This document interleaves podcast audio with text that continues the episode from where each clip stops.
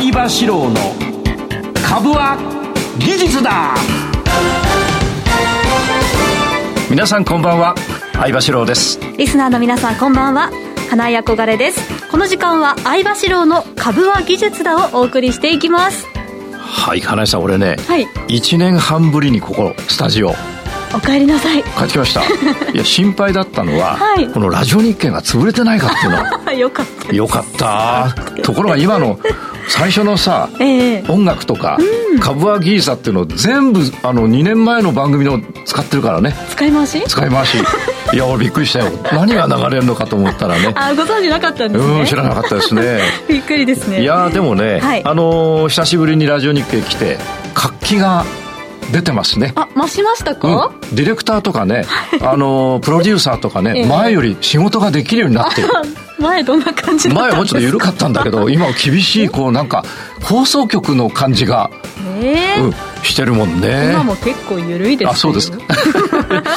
さて金井さんこの名前金井憧れさんっていうお名前なんでしょ？はいひらがなの「レ」がついて憧れと書きます。これは本名ですか？本名です。お父さんお母さんがつけた。父親がつけて父親以外全員反対してたそうです。なるほど。実はですね、はい、この後あのスポンサーの社長に出ていただくんですけど、うんえこの会社もね、はい、社名変更しまして、えー、で最初よく分かんない名前だったんだけど 慣れてきたらこれもいいかなっていう感じになってきて、はい、ユニクロだってさ最初ユニクロってできできたの俺生きたわけよ。生きてたっていうか あの俺が普通に息を吸って大人でいる時にユニクロっていうのが初めて出てきたわけ、はい、生まれた時にもユニクロあった。あったと思います。うんあの俺の人生の中では、はい、ユニクロはずっとなくって。でファーストリテイリングっていう会社が、はい、あユニクロだっていうわけなんだけど、うんうん、あの頃はユニクロっていう名前も変でいやあ後でいいこと言うんですよユニクロの皆さん。変で変な名前だなと思ってたんだけどそれから20年30年経つうちに当たり前にユニクロだもんね。そうですね。俺なんかパンツユニクロで？そうなんですか、うん、靴下はカルバンくらい。あら。スポンサーじゃないか大丈夫だ。あのねえー、ななんだっけ？あ名前の話。名前。馴染んできますよね。うん。憧れって、はい、憧れだね。そうですか、うん、いい感じだと思います。今日はね、あのー、スポンサーが、はい。えー、ワイハウっていう、この、なんていうの、その、えー、あだ名っていうか、うん、略し略した名前に、私は呼んでるんだけど、ザ・ワイ、ザ・ホワイ・ハウ・ドゥ・カンパニーっていう会社ですね。えーま、元の会社の名前はアクロディアっていうところで、会社一新してやろうとしていること、今日ね、社長に出ていただいて、はい、いろいろこう、ご説明も、おリスナーの皆さんに分かるようにしていただこうかなというふうに思ってます。The Why How Do Company。そうそうそうそう。なんとなく分かるような分かんない そうですね。ねはい。えー、この URL はまた後で伺おうかと思います、はい、はい、楽しみになさっていてください、はい、えこの番組は株職人相場志郎さんが長年の実績で生み出した技術でかつ実践的な株式トレードについてたっぷりとお話を伺っていきます。この番組は YouTube ライブでも同時配信しています。動画配信についてはラジオ日経の番組サイトからご覧いただけます。また随時質問なども番組ホームページから受け付けていますので番組宛てのメール送信フォームからぜひどしどし質問よろしくお願いいたします。それでは番組進めていきましょう。この番組はアイディアを形にそしてその先へ YHOW The YHOW Do Company の提供でお送りします。相場志郎の相場の潮流。このコーナーは足元のマーケット環境を分析し、今後の見通しを伺います。それでは今日の相場を振り返っていきましょう。1日の東京株式市場で日経平均株価は続伸し、前の日と比べて91円46銭高の27,678円92銭で取引を終えました。9月20日以来の高値水準です。香港市場でハイテク株を中心に大きく上昇し、投資家心理の支えとなりました。主要企業の決算発表を手がかりに、個別株への物色も強まりました。もっとも、全般に様子見ムードも漂い、上値は限られました。日経平均は明確な方向感が出にくく、小幅に下げる場面もありました。アメリカ連邦公開市場委員会の結果公表を日本時間3日未明に控え、国内勢を中心に売買を控えていたとの声もあったということです。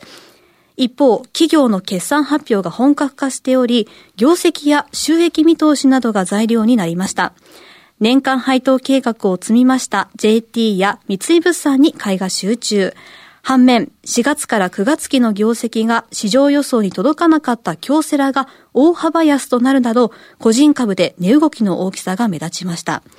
今期の営業利益見通しを据え置いたトヨタは一時2%超下げました。東証株価指数トピックスは続伸し9.07ポイント高の1938.50で終えました。東証プライムの売買代金は概算で3兆1220億円。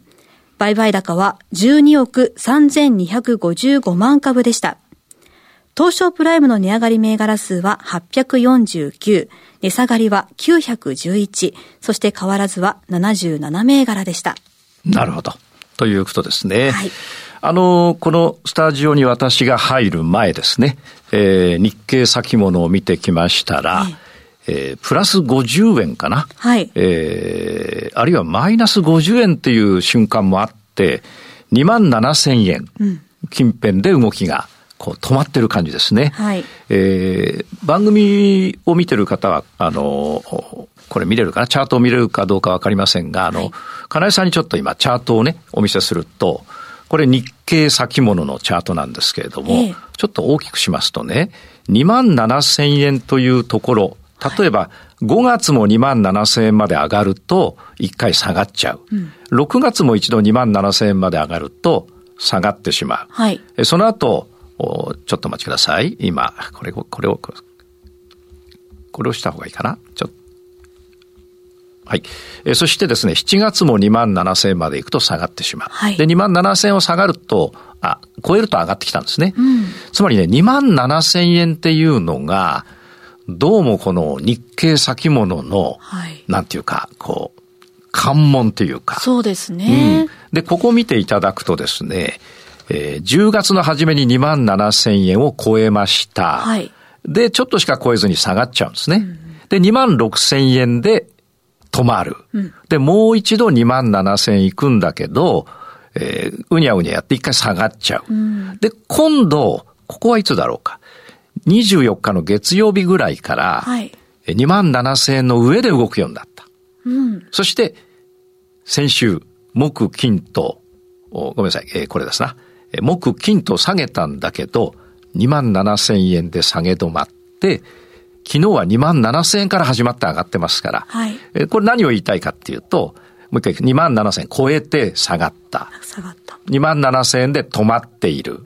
で、下がったんだけど2万7千をちょっと割った。うん、で、今度は大きく上げて下げたんだけど2万7千円で止まって、昨日は2万7千円から始まって上がってますから、はいうん、結局、下値が切り上がってるっていうか、2万7千円が一つの、まあ、境目だったんだけれども、この、1、2、3、4、この5、えー、この1週間ぐらいは、2万7千円を超えて下がっても、2万7千円で止まり、うんうん、昨日は2万7千円でスタート。で、今日はもっとこの辺です、今。はい。ですから、えー、2万7千円というですね、えー、日経先物の重要な節目になっているところを割らなくなったという意味で、うん、えー、強い感じを日経先物は示しています。うん、これが日足ですね。はい、で、次に、週足といって、先ほど日足は1本が1日ですが、はい、週足といって今度は1本が1週間のものを見ていただくと、これが如実に出てます。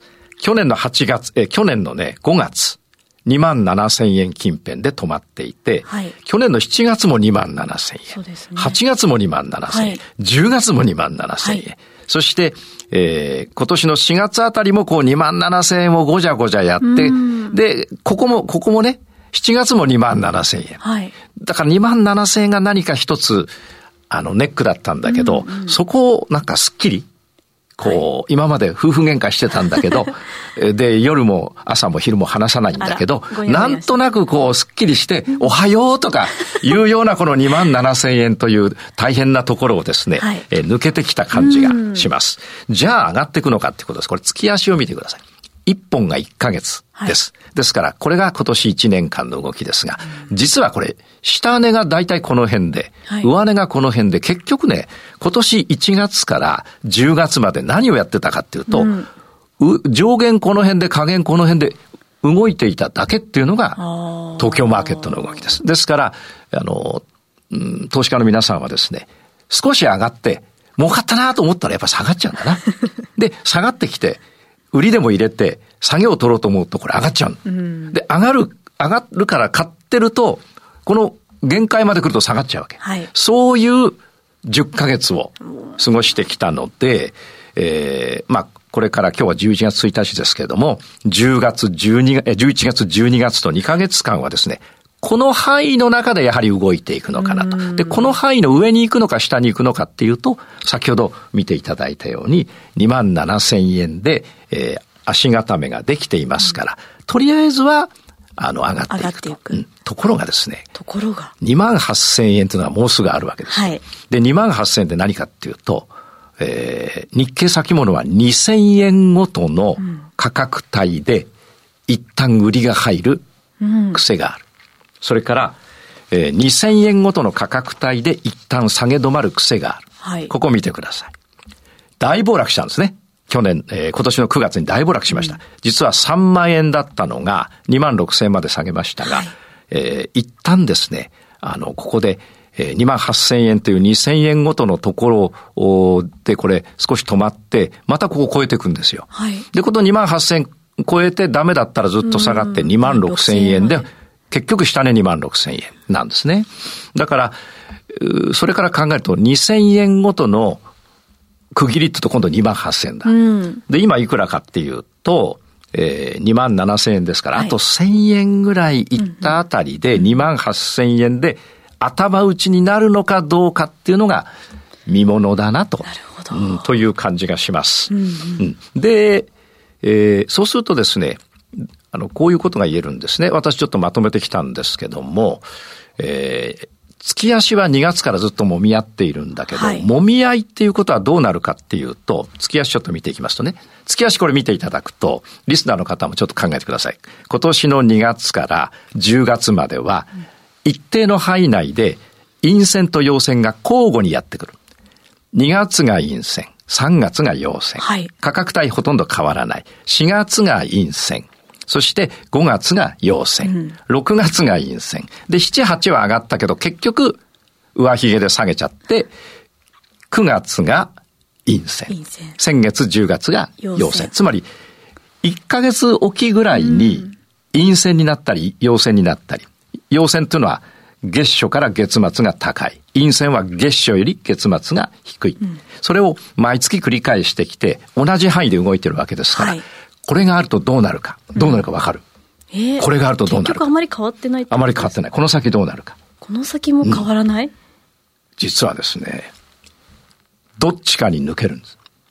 今まで一定の範囲で動いてたっていうことは、はい、売る人と買う人がいるから、うん、綱引きが行われてる。はい、これ孫の運動会とか子供の運動会いっぱい出てるけど、綱引きって最初動かないんだよ。はい。孫いる？えっと、いないな。いないです。綱引きね。綱引きでこう左右なんだけど、はい、ドーンってなって綱引き動かないの最初。はい、で、しばらく左右に揺れて、最後ズリズリズリズリっとどっちかに行っちゃって、俺なんか体が上がっちゃって吹っ飛ばされたことあるもんね。本当ですか？ほんとほんとほんと。あの、子供できて綱引き行ったら本当なるから。これ、聞いてるリスナーはみんなおじいちゃんおばあちゃんだから、あの、若い人もいるけど、で、綱引き、だから今綱引きが行われてんだ。1月から10月まで。なんで、綱引きが終わるとどうなるかっていうと、どっちかにボーンといく。お、どっちですか？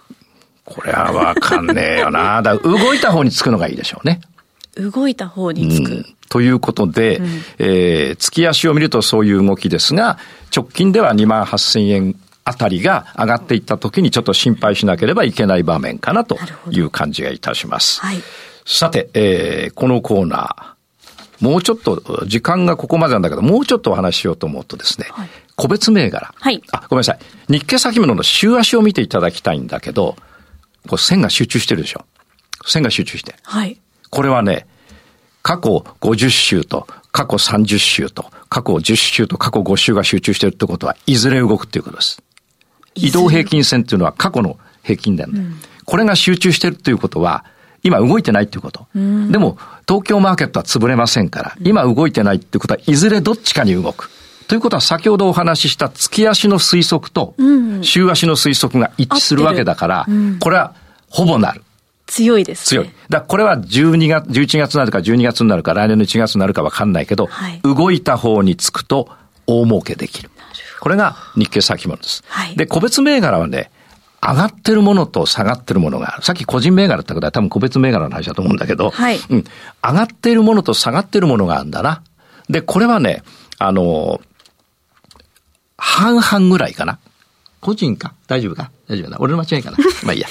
えー、おじさんの間違いですね。すいません、失礼しました。OK ですよ。で、上がってるものと下がってるものは今日もあります。個別銘柄は。はい、で、例えば上がってるもの、メルカリ、ソフトバンク、小松。これ全部俺3つとも買ってます。結構買ってます。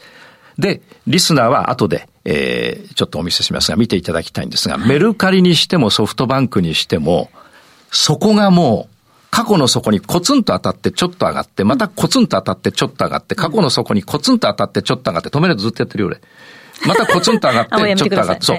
ずっとある一定の底が、確認されて、はい、そこから上がってます。これはメルカリもソフトバンクもそうなんです。で、メルカリの場合は月足でも週足でもそう。はい、ソフトバンクは、えー、月足、週足でそうと。いう感じですね。で、下落してるさっき読んでいただいた、京セラとか、平和不動産は下落してますが、これはチャート見ていただくと、うん、チャートを見ていただくと、もうね、あの、月足の過去の高値、つまり過去何年分の高値に達してるからね、業績の発表以下に関わらず、下で買った人がずっと持っていて、上がりきっちゃったのが、今日下がった京セラとか平和不動産なんですよ。ただ京セラがね、発表が悪かったってこれ書いてあるけど、はい発表悪くても上がるときあるんですよ。ところが京セラはね、もう行き着くところまで行っちゃった。俺の身長で言ったらさ、はい、3メーターになったらそれ以上伸びないじゃないですか。わかんないですよ。うん、あ、わかんないか。まだまだそう。そうなんだ。だから、その人間の身長のある程度の限界まで京セラは行っちゃったんで、うん、そこで悪いのが出たから下がったわけで、多分ね、そこまで行ってなくて悪いの出てもそんな下がんない感じがするかな。えー、まとめますと、個別銘柄はですね、上がってるものと下がってるものがある。上がってるものは、過去の安値で止まって上がって止まって上がってを繰り返したやつがついに上がってきたという、はい、それから下落はですね、そこそこ高値まで行っていたということです。だから何もなくても下がる予定だったものが下がったと。で、リスナーはそう考えていただくと、世の中に左右されずに上げと下げを取れるということになると思います。なるほど。ありがとうございました。はい、以上、相場志郎の相場の潮流でした。株は技術だ。投資の提言これも一緒ですか？はい。これも、なんと、これは4年ぐらい前に 録音して、俺がこの番組を1年半前に引退したのに、取ってやる。つまり、戻ってくるということを、もうスタッフはね、えー、分かったと。愛がありますね。愛があるね。愛があるね。でも全部男だもんな。はい。はい。さて、ここで、えー、はい。ここではですね、うん、えー、相葉さんにトレードの提言についてお話をいただこうと思います。はい、今日はどんなお話でしょうか、うん、今日はね、出口調査の話。出口調査？話さんで出口調査ってわかる？あの選挙の時。選挙のやつ。はい、およかった。さっきな、打ち合わせでやったから分かった。あの選挙の時にですね、リスナーの皆さんお分かりの通り、えー、出口調査ってあります。で、出口調査のやり方にはいろいろあるんですね。あの、あの、投票所に行って出てくる人にアンケート取るだけじゃなくて、いろいろあるんですが、そのいろいろは省いておいて、うん、えー、投票所を出てきた人に誰に投あの投票しましたってこう、はい、全部に聞きゃさ、投票の結果が出る前に、うん、あの、開票結果出る前に、誰が当選するか分かるじゃないですか。だから、開票結果出る前に当選確実とが出るわけです。はい、えー、で、私のやり方は出口投票。世界中の株を買った人のとこに、あんた何買ったって聞いてって。で、みんなが、こう、買い集めてるやつを、俺も買う。でもそんなのできるわけないでしょ、うん、でも、東京証券取引所が、例えば今日の引け後に出した、はい、えー、終値、例えば京セラなら京セラ、えー、それから三井物産なら三井物産の終値というのは、はい、世界中の投資家が東京証券取引所で売り買いをした最終的な結果が終値として出てるわけですから、はい、これはまさに、えー、出口調査なわけです。同じことです、ね、同じことです。例えば、イギリスのブレグジットの時に、ブレグジットするとかしないとか評論家がテレビで言ったけど、あんなのだってなってみないとわかんないじゃないですか。から FRB がどうだとか、はい、あれ小室さん、なんだっけ小室さんがあの、司法試験受かるとか受かんないとか。あれだって別にテレビでずっと議論してるけどさ、ラジオ日経以外では。あの、議論したって、だって結果見た方が早いわけで、わかんないじゃない。で、採点する人に聞くしかないわけだ。小室さん今どうなってますか で、聞けばわかるわけです。はい、なので、事前にああじゃこうじゃ言うと外れる。それから自分の持ってる知識だけでああじゃこうじゃ言って予測して買ってると当然外れる。はいそれからノーベル経済学賞を受賞した人がファンド作ったんだけど潰れた。よりは東京証券取引所が公正に出している終値をつなげたもの。これは簡単に言うと、地がつく。地？うん。終値をつなげたもの。何ですか？チャート。チャートうん、チャート。な？チャート。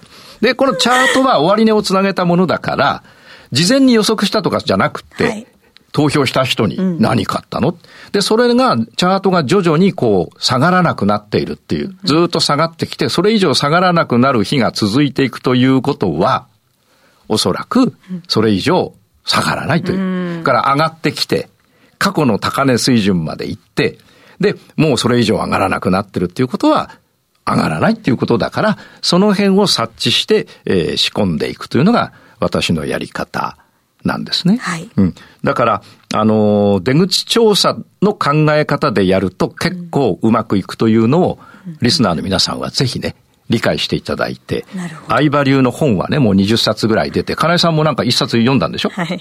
読んだね。はい。なんか。外国語みたいな感じ外国語まだ私にとっては。俺は日本語で書いてあるんだよな。すいません。うん、ごめんごめん。あの、初心者で。そう。で、何冊読ん、リスナーの皆さんは大体ね、はい、5冊か10冊持ってるんだけど、金井さん何冊読んだら1冊。すいません。うん。まだ。うん、あと19冊あるから頑張って。はい、頑張っていきます。あの、一つの本ね、5冊ずつ買うと、はいだんだん分かってくるからね。5冊 ?5 冊ずつ買っていただくとね。5回読んでも一緒です大丈夫、大丈夫。そう、そう、なんかさすがクレバーだな。だんだんこう、おじさんに慣れてくる、えー、アシスタントということで。で、リスナーの皆さんにはぜひね、はい、この出口調査の考え、理理論を分かっていただくことで安心して、えー、チャート分析をしていただいたらいいなと。